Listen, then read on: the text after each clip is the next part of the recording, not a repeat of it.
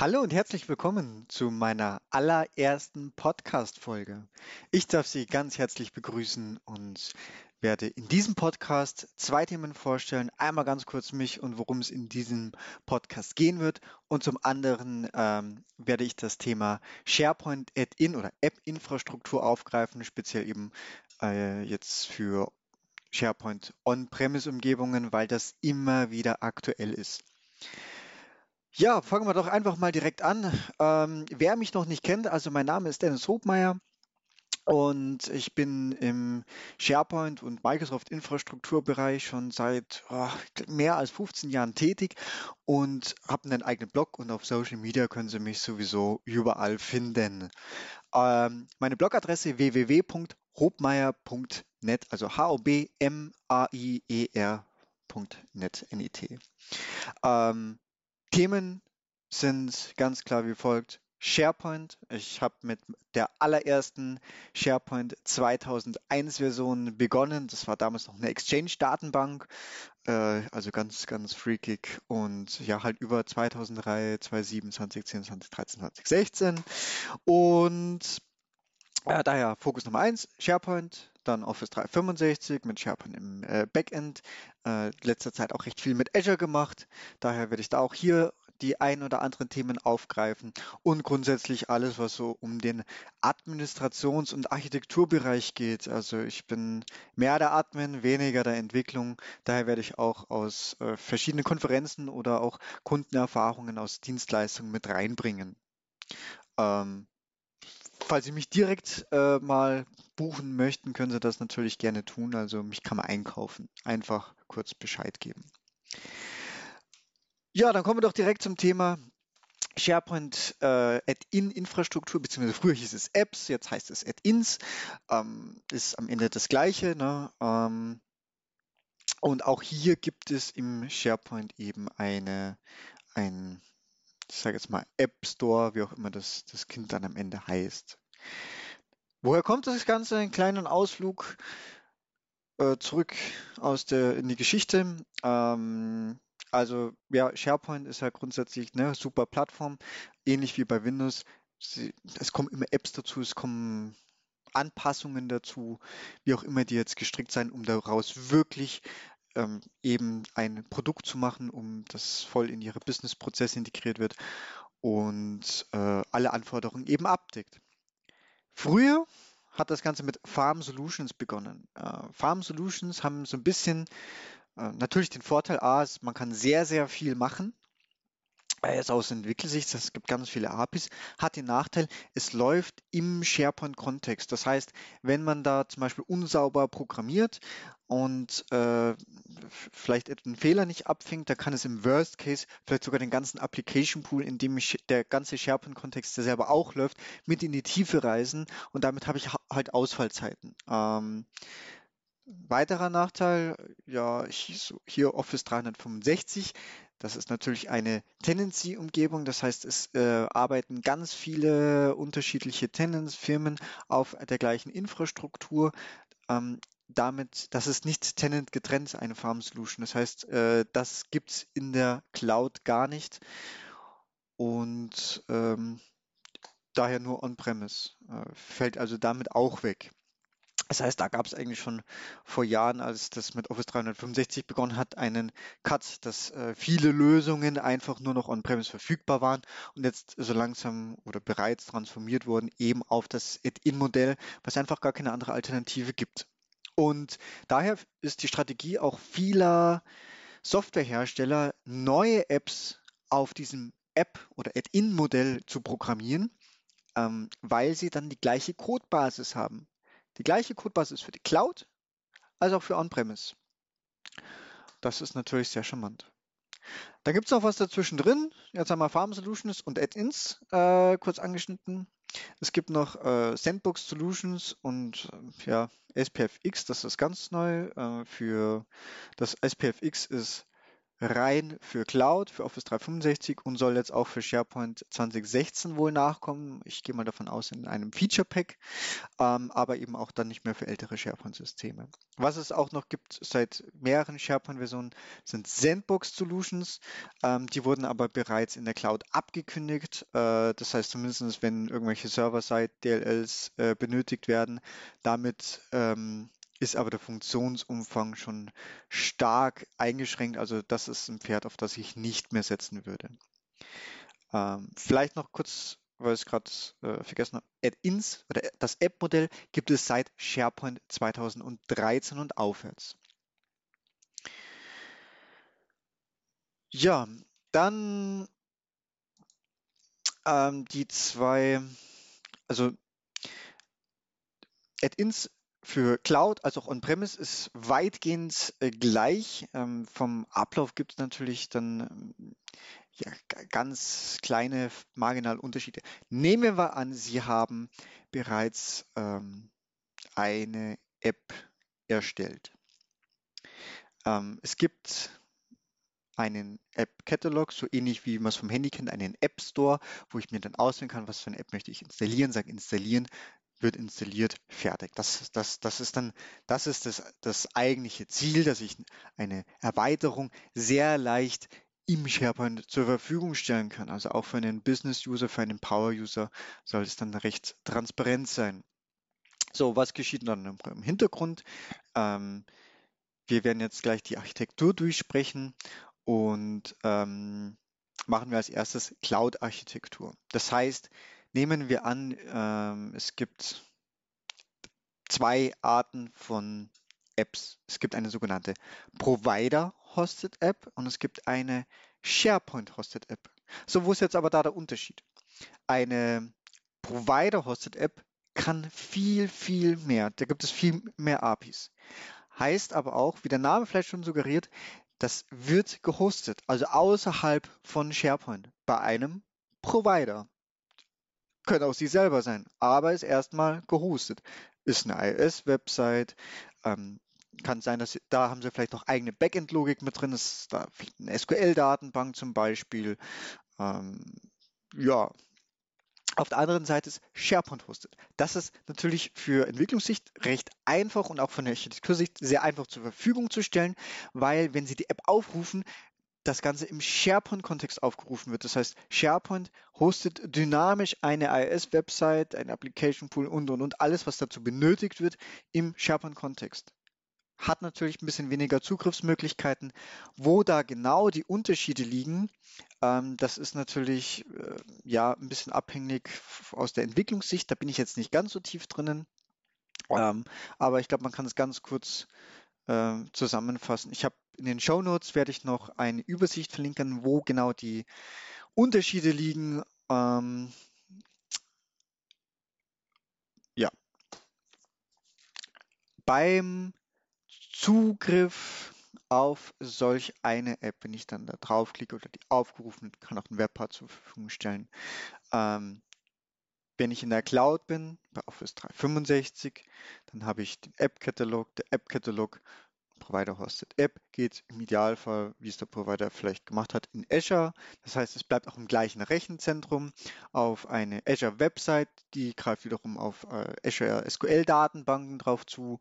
Ähm, über den Azure Data Market wird darauf äh, ja, die Lizenz verifiziert und am Ende wird die App zur Verfügung gestellt.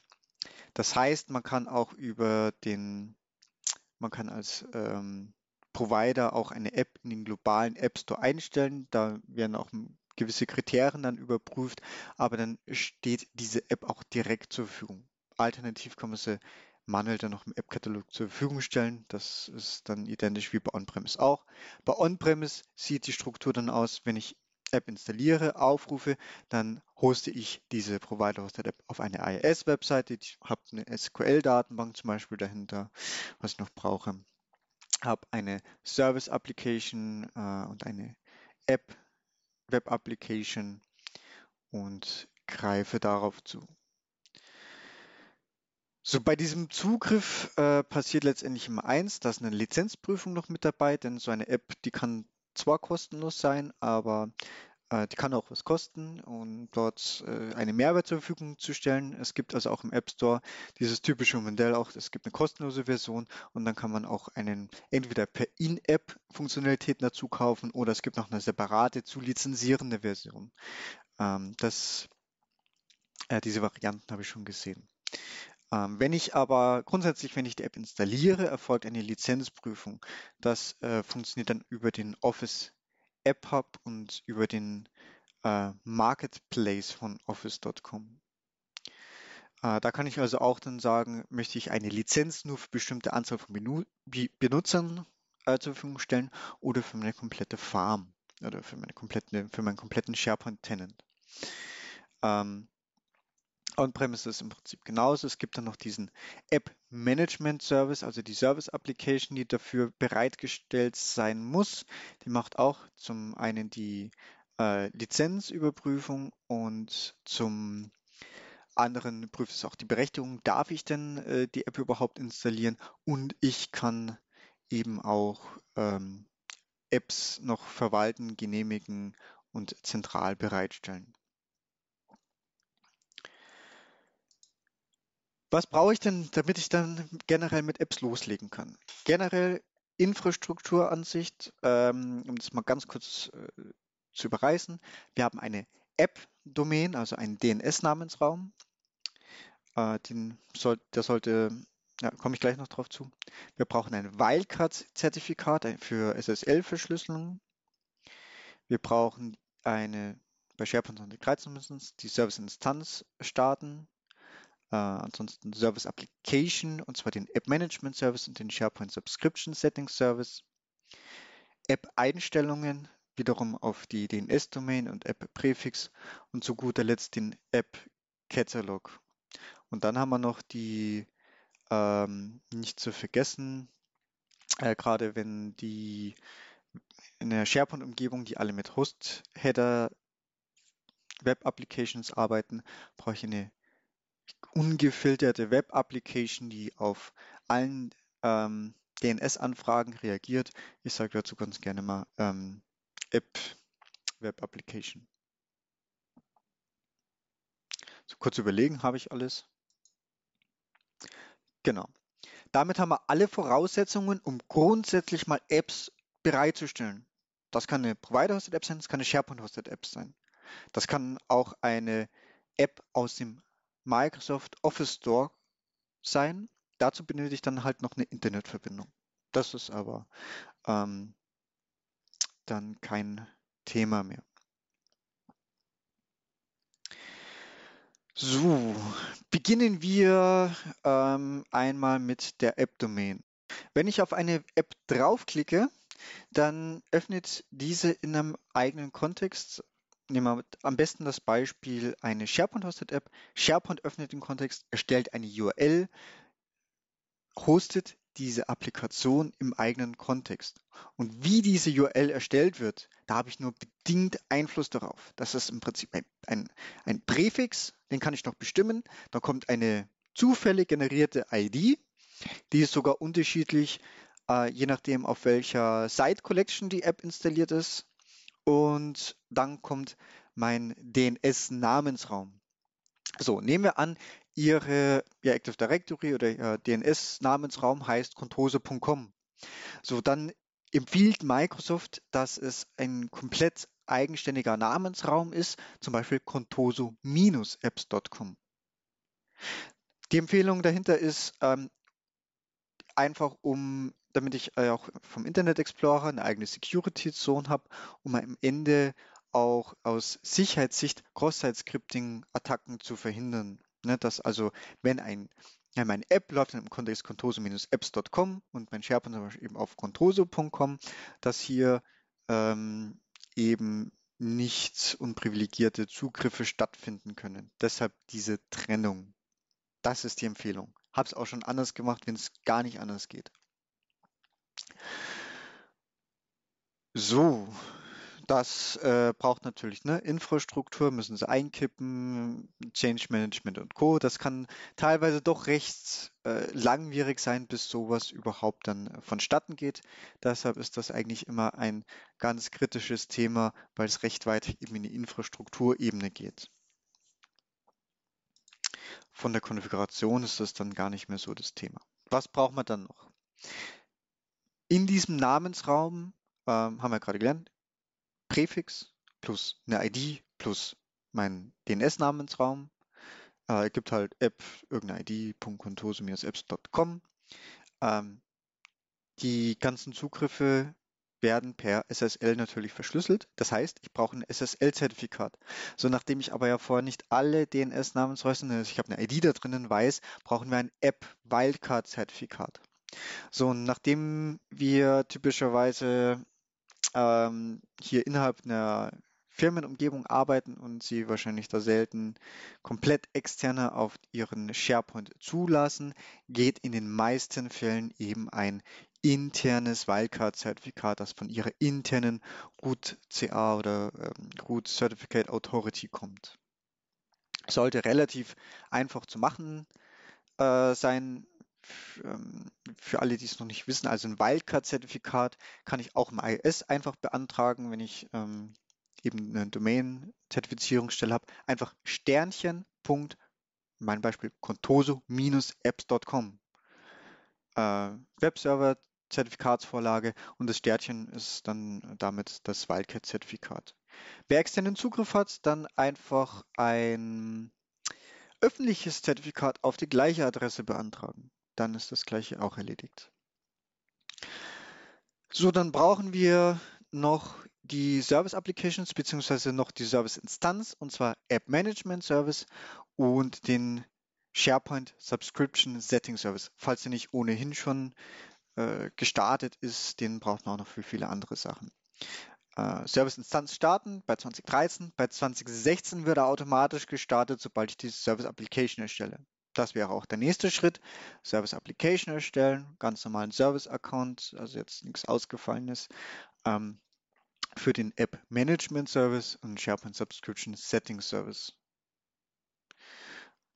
Auf dem Application Server, ähm, wenn ich eine Mehr-Server-Farm habe, reicht vollkommen. Ähm, auf zwei Application Servern, wenn es eben ausfallsicher sein soll. Wenn ich das alles bereitgestellt habe, dann haben wir es eigentlich eh schon fast geschafft. Dann komme ich noch zwei Dinge. Das sind einmal die App-Settings. Das heißt, ich gehe einmal in die SharePoint Central Admin. Ähm, dort gibt es auf der linken Seite schon äh, den Punkt Apps. Und da gibt es zwei Einstellungen, die wir setzen müssen. Das ist die App-Domain. Das ist genau dieser DNS-Namensraum, contoso-apps.com, den wir vorbestimmt haben. Und da können wir noch den App-Präfix äh, definieren. Also App minus und dann eine ID. ID können wir nicht beeinflussen, aber den Präfix können wir beeinflussen. Das ist dann an Einstellungen schon wieder all das, was wir haben müssen. Dann hatte ich noch erwähnt, ähm, wir brauchen eine, also nehmen wir an, Sie haben den SharePoint und haben zwei Web-Applications. Eine für Ihr Portal, eine andere für Ihre MySite. Und beide arbeiten mit Host-Header. Das heißt zum Beispiel portal.controse.com und äh, mysite.controse.com. das heißt, der Zugriff wird nur weitergeleitet, wenn ich auch tatsächlich über die Adresse komme. So, bei Apps haben wir wiederum auf der anderen Seite DNS-Namensraum. Ähm, würde jetzt in dem Fall auf keinen von beiden Web-Applications aufschlagen. Das heißt, der SharePoint nimmt die Anfrage gar nicht entgegen. Muss es aber machen, äh, weil er ja die, die Seite hosten muss. So, das heißt, sollte das der Fall sein, müssen Sie eine neue Web-Application einrichten, die einfach auf alles hört, also ohne Host-Header, gleicher Port. Da landet dann einfach alles, was nicht zu irgendeinem Host-Header gehört. Und genau das brauchen wir. Wir haben App, ID, contose-apps.com. Da muss noch nicht mal eine Site Collection hinter sein. Dann kann ich mir ein bisschen Ressourcen sparen. Das heißt, einfach eine leere Web-Application anlegen, ohne Host-Header, SSL am besten, äh, richtiges Zertifikat vielleicht noch auswählen. Also am besten, ähm, ich glaube, wir brauchen das contoso-apps.com, das Wildcard-Zertifikat auf auf dieser Web-Application. Ähm, und das Ganze pro Server. Ne? Also jedes Web-Frontend-Server muss eben so eine ähm, Web-Application haben, die auf alles hört. Und nachdem die immer auf alles hört, ist ja der, der Servername ist ja als Mindestes dahinterlegt. Das heißt, deshalb brauche ich das pro äh, Web-Frontend-Server eine eigene. Ja, dann habe ich das eigentlich geschafft, ähm, denn wa was auch der SharePoint macht, er leitet eigentlich nur weiter. Ne? Also Anfrage kommt, es kommt auf der ähm, IIS Website am Ende dann an, also auf der ohne Host-Header. Und ähm, entweder es wird dann in diesem Kontext gehostet oder es wird weitergeleitet und dann wiederum Inhalte auch von den SharePoint-Seiten abgegriffen. Ähm, wenn ich das eben nicht habe, dann, dann wird die App nicht geladen. So, und last but not least brauche ich noch einen App-Katalog. Ähm, das ist im Prinzip mein App Store, um Unternehmens-Apps zur Verfügung zu stellen. Ohne geht er grundsätzlich auch. Äh, dann kann ich zum Beispiel die aus dem Internet holen. Aber es gibt auch viele Softwarehersteller, die eben eigene Apps zur Verfügung stellen und sagen, da kommt dann ein .app-File oder eine App .app-Datei, die ich in meinen eigenen App-Katalog einstellen kann oder ich habe eine eigene programmiert, die ich nicht durch einen komplexen Microsoft-Zertifizierungsprozess jagen möchte kann die also damit in meinen eigenen Unternehmens-App Store einstellen. Die werden einfach zusätzlich mit angezeigt, ähm, wenn ich das dann installieren will. Und damit habe ich alle Voraussetzungen geschaffen. Das heißt, ich kann am Ende als Benutzer, so wie wir es eigentlich gewohnt sind, App hinzufügen, suchen, installieren, Tast, fertig. So, ich hoffe, ich habe da ein bisschen Licht ins Dunkle gebracht. Nochmal kurz zur Zusammenfassung. Ich habe auch einen eigenen Blogartikel mit auch vielen Skriptbeispielen, die auch die Installation zum, also einmal auch die Architektur beschreiben, zum anderen auch für die Installation einfach unterstützen, die Dienste bereitstellen und ähm, hoffe, dass euch der Podcast gefallen hat. Wenn euch der Podcast gefallen hat, dann würde ich mich natürlich um eine 5-Sterne-Bewertung freuen hier auf iTunes und ähm, in den Show Notes gibt es noch den Link zu einem Blogartikel. In der nächsten Folge geht es dann darum, wie man eine eigene Provider-Hosted-App denn bereitstellt und dann ähm, im SharePoint ja, zur Verfügung stellt und installiert. Ich danke für euer Interesse und wünsche euch noch eine tolle Woche. Tschüss und bis bald.